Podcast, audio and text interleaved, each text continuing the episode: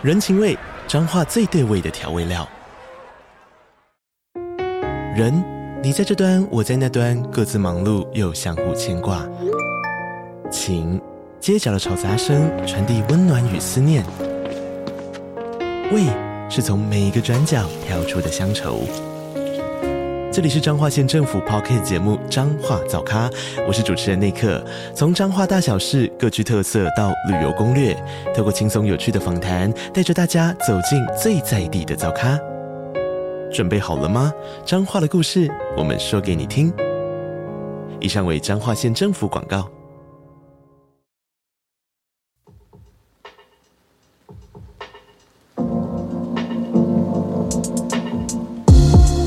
嗨，大家，真的是好久不见了。距离上一次的更新，竟然已经快要隔三个月了。那其实呢，这段期间陆续有收到来自大家的关心的讯息，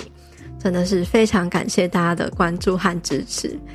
今天这一集呢，主要是想跟大家分享为什么我会停更的原因。那这一阵子发生了什么事情，还有一些我心境上的转折变化跟体悟。首先呢，如果有 follow 到我的 IG 的听众们，想必都知道了我怀孕的消息。嗯，没错，目前我已经怀孕满八个月了，宝宝也已经要迈入三十三周了。时间真的过得超快，我的预产期大概是在七月中。那有机会呢，也可以跟大家分享我跟宝宝相遇的神奇故事。那今天最主要要跟大家分享我会停更的原因嘛，倒不完全是因为怀孕，而是因为。嗯，我累了。嗯，这一集呢，就是会非常真实的跟大家分享我的心情跟过程。我大概从去年九月、十月那时候开始，经历了长达半年多的灵魂暗夜，我到现在才感觉有慢慢走到尾声，慢慢恢复力气跟能量的感觉。然后很多人可能会蛮疑惑的说：“诶，可是女子健心室之前不是一直有在维持更新吗？感觉没什么问题呀。”感觉一切状态很好，很不错啊。对，因为直到去年呢，都还是有跟赞助厂商的合约，所以仍然必须维持每周的更新。但其实我私底下的状态是真的还蛮不好的，所以一直算是很勉强的在更新吧。但我必须说，每一集的主题和内容都还是很用心的在策划和制作，都一定是我自己也喜欢，也觉得很多人都会有兴趣的内容。其实我在当下和来宾聊的过程都很愉快，我也觉得分享的内容都很棒，也一直收到很多听众和读者的喜爱和感谢的回馈。我也很感谢每一个愿意主动给予创作者鼓励和肯定的大家。但其实呢，我渐渐的感受不到以前做这件事情发自内心的开心、喜悦和热情。我也没有因为来宾的分享而得到真正的力量。我可能只有当下聊天进入心流的时候觉得蛮疗愈的，但是结束之后呢，我就会再度掉到黑洞里面。我觉得在台面上的我一直在传递正向积极的讯息，可是我私底下的状态其实很不好，所以我就对我这样的状态感到很疑惑，还有觉得很分裂。当时看到社群上正向积极的讯息，也完全无法鼓励到我，反而会让我不断的批判自己说，为什么你就是没有办法赶快振作起来呢？我当时不再像以前的那个自己，对未来有向往、有憧憬、有目标、有方向，而且充满行动力，而是在体验完全相反、极端、很陌生的状态。如果说我以前多有生产力、行动力，那时候的我就有多没有。可以跟大家分享我那时候的日常状态，大概就是每天都睡到中午，不想起床，然后希望一整天呢赶快过去，做什么事情都没有动力。所有能拖到最后一刻的事情，能拖就拖。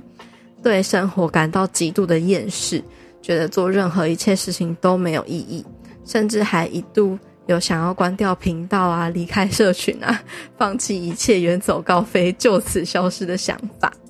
当然还好，并没有真的冲动这样做。可是那时候真的是有一点接近忧郁的状态了，虽然可能没有到忧郁症，可是就是蛮抑郁的感觉。那在那个时候，我极度厌世的时期呢，我连打开社群，看到很多正面、正向、积极、疗愈、充满光跟爱的文章和资讯的时候，我都会觉得很想吐，然后感觉更加的负面和厌世，所以连我自己也都不想发文了，因为我不喜欢心口不一、不真诚的感觉。那样说出来的话、写出来的文字也没有什么真实的力量，所以也没有意义。那在那个极度迷惘和低潮的时期，我也还是有过很多的尝试和挣扎。我尝试过书写、感恩、冥想，上各种新心灵的课程，给很多老师做过疗愈跟咨询，做很多的事情，想要去找出原因，想要去解决问题，想要找到方向。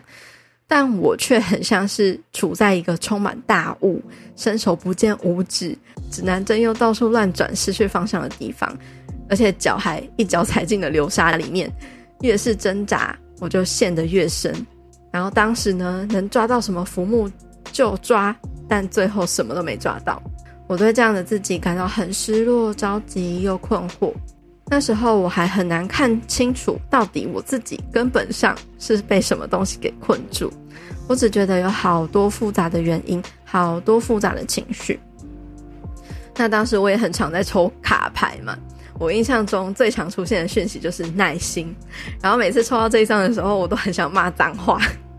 耐心是什么意思？难道还不够有耐心吗？嗯，对，还真的没有。因为一直到后来呢，我才明白耐心的意义是什么。就很像是一棵树要往下扎根，表面上是看不出来有什么改变的，但是却一直在做很重要的基础打底工作。而这样的灵魂暗夜呢，也很像是在往黑暗的地底下扎根一样，需要时间，需要耐心。但是当时的我只觉得我快要溺死了，我只想要赶快上岸找到方向，所以那时候是完全没有这样的认知。但是其实一切都是最好的安排，一切都是一种体验。其实我们的成长跟进步的过程，真的很像是螺旋式的上升。每一段时间呢，可能都会经历需要破关的时候。你可能会想说啊，怎么又来了？怎么又低潮，又迷惘，又遇到困难了？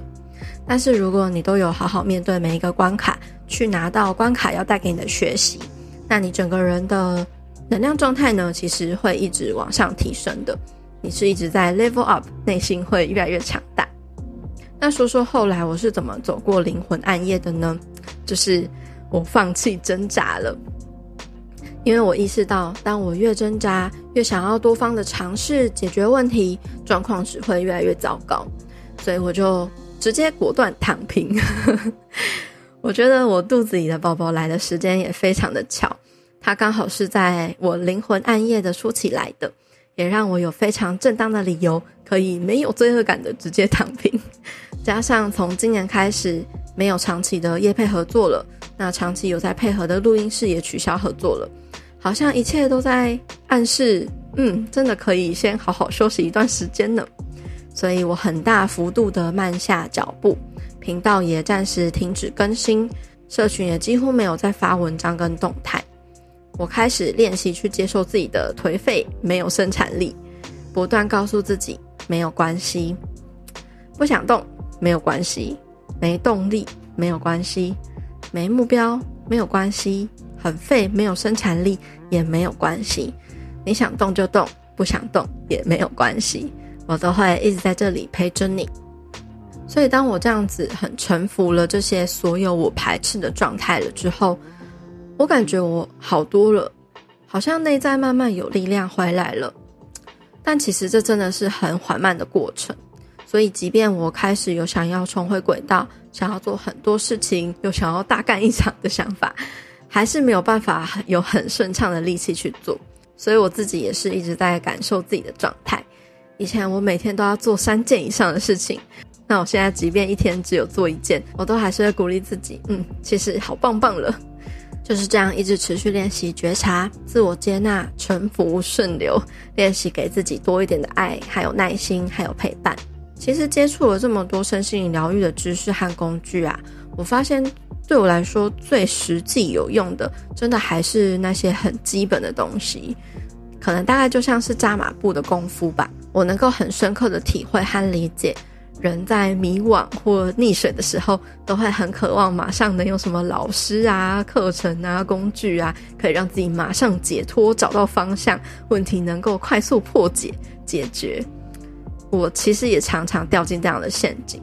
可能就是这个讲求效率、脚步快速的时代的惯性，让我们对自己没有耐心，也不信任自己的力量，会不小心把自己的力量就交给了别人，希望有谁能来拯救自己。但其实我们每个人自己本身都是有力量的，那些老师、课程、工具都只是在协助你看见自己的力量，把自己的力量重新拿回去，去使用，去破关。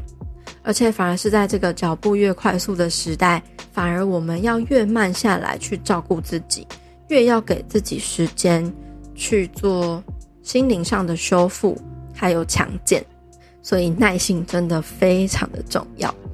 后来我开始慢慢在整理自己，诶，为什么会有这么大迷惘的原因？我会觉得自己好像做了很多事情，可是好像最后都失败的感觉，会有一种自我怀疑感、失落感，还有挫败感。因为当时呢，在二零二二年初设定的目标和规划，在下半年很像经历了一场突如其来的龙卷风，所有的计划啊都赶不上变化，甚至所有的金钱、时间、体力、心力都像是沉入了海里。这一场龙卷风耗损了我很大的能量，我开始怀疑我是不是还要继续在这条路上走下去，因为频道的经营其实是蛮困难的。即便是前两年有长期的业配合作收入，其实也只能是每个月收支打平的状态。这期间，我也一直想要透过其他的商业模式来获得更多的收入和资源，希望可以拓展团队，开创更多有趣的企划项目等等的。但我发现，我并不像很多成功经营自媒体的人的模式，可以一直专注深耕在推广一个产品上，因为我自己本身。喜欢从零到一去创造，也会想要尝试各种不同形式、各种很多元的事情。假如我有一个当下，我觉得就是它了，这就是我要持续做下去、发扬光大的东西。那后来也会随着我的学习、成长，还有能量的改变，不符合自己的价值观，或是诶有其他想做的事情了，我就会放下，然后继续 move on。所以我一直很难累积，也有可能是缺乏策略吧。又加上自己是本身的个性是真的是非常变动的创作者、艺术家的性格，所以我一直秉持着，只要持续付出、持续创造有价值的事物，金钱只是附加的价值，会随之而来。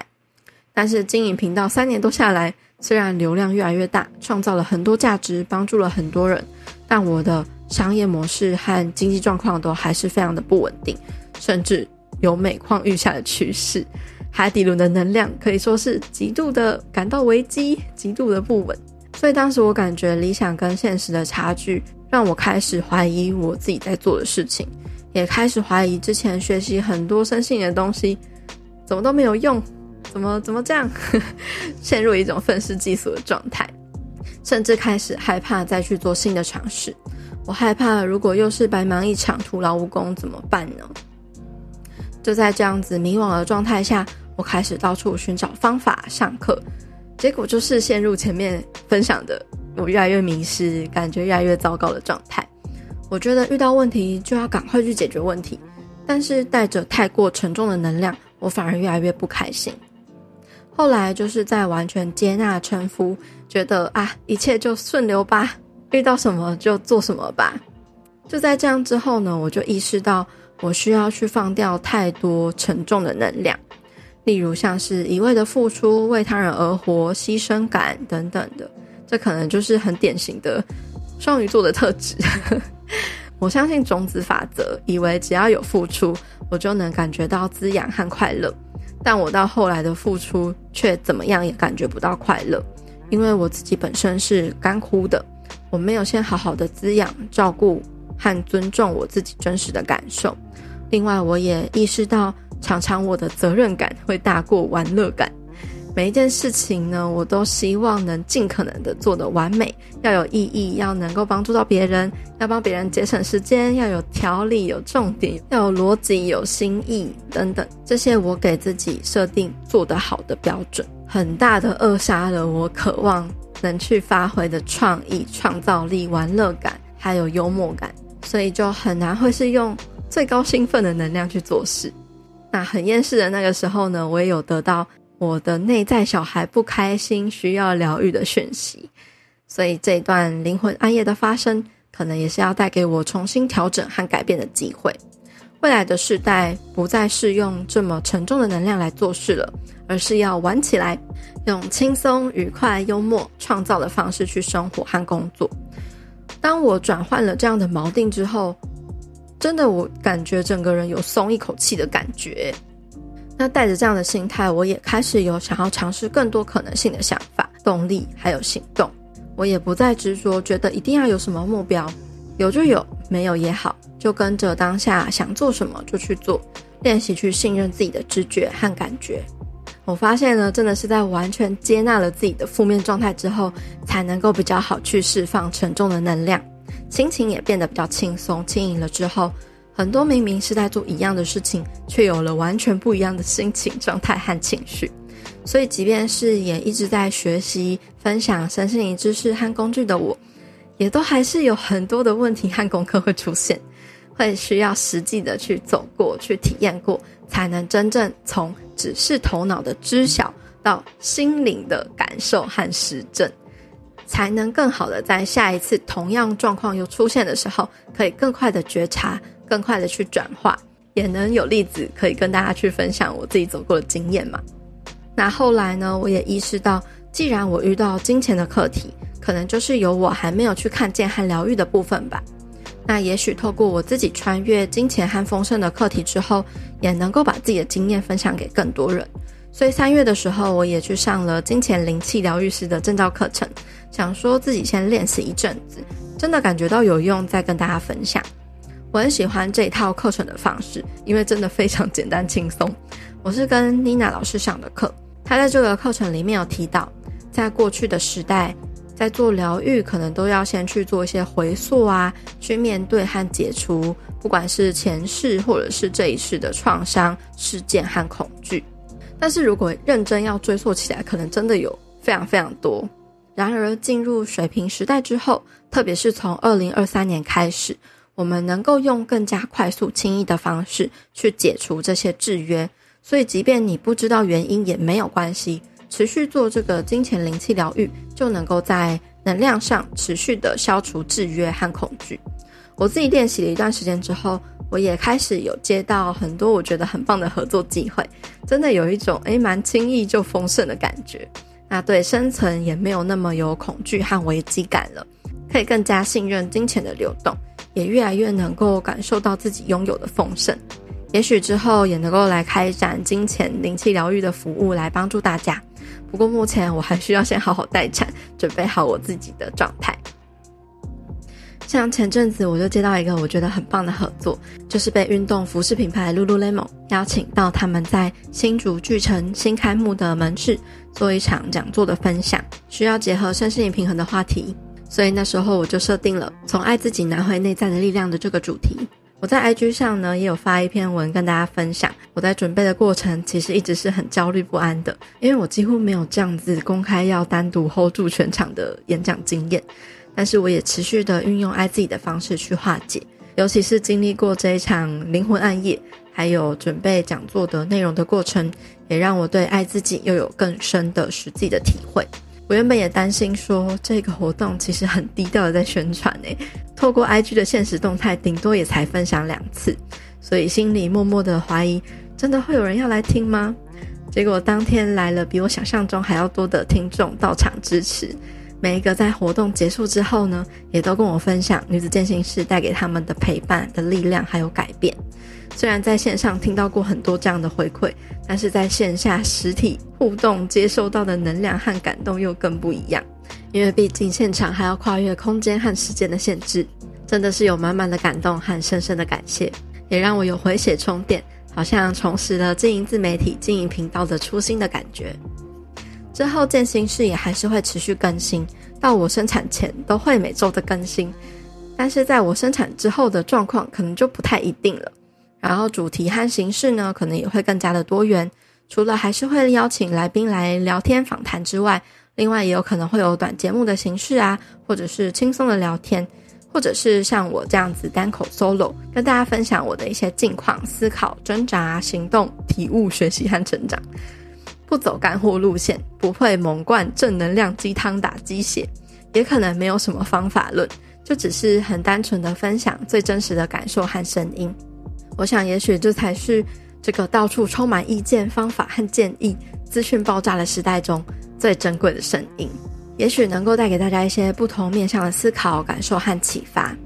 那也希望呢，我们能够继续一起透过这个平台，透过这个频道来探索自己的内在世界，更加认识自己，更贴近自己内心的声音。也多亏有 Podcast 这样的平台，跟 IG 很不一样的是，IG 常常只能呈现简单的图片啊、影片啊和文字，很难像这样子能够比较详细的去分享很多的细节、感受和过程。所以滑 IG 很容易陷入比较或速成的心态。就是因为这些挣扎、转折和体会都比较容易被删减和简化，甚至是隐藏起来。但是 Podcast 比较能够有陪伴感，可以像是跟朋友聊天一样，很真实的分享自己的心情。但是 Podcast 的缺点就是很难有跟大家比较直接的接触和互动吧。所以也非常欢迎大家能够在 IG 上多多来跟我互动。我真的非常喜欢跟大家在 IG 上互动的感觉。有所交流，我也能够更了解你们，更知道你们的想法，也许也可以触发一些灵感去做更多的分享。所以，如果你听了觉得有感觉、有共鸣、有收获，或是有什么心得，都欢迎你可以在 FB 或是 IG 上多多的分享。我自己主要的经营平台是 IG，所以 IG 上的内容我比较容易能看得到。那也非常感谢各位听众们持续的陪伴。也谢谢你们有耐心的听我说这么多。那如果你觉得我们频道不错的话，也欢迎你到 Apple Podcast 上面帮我们留下五星评论。那这一集就差不多到这边告一个段落喽。如果有什么想要听我 solo 分享的话题，也欢迎大家私讯给我回馈。感谢你的收听。那最后一样的，要送给大家，也送给我自己的一段话，就是你往前踏出的每一小步都是累积，都是进步。所以为自己走过的路喝彩吧！女子健心室，我们下个话题见喽，拜拜。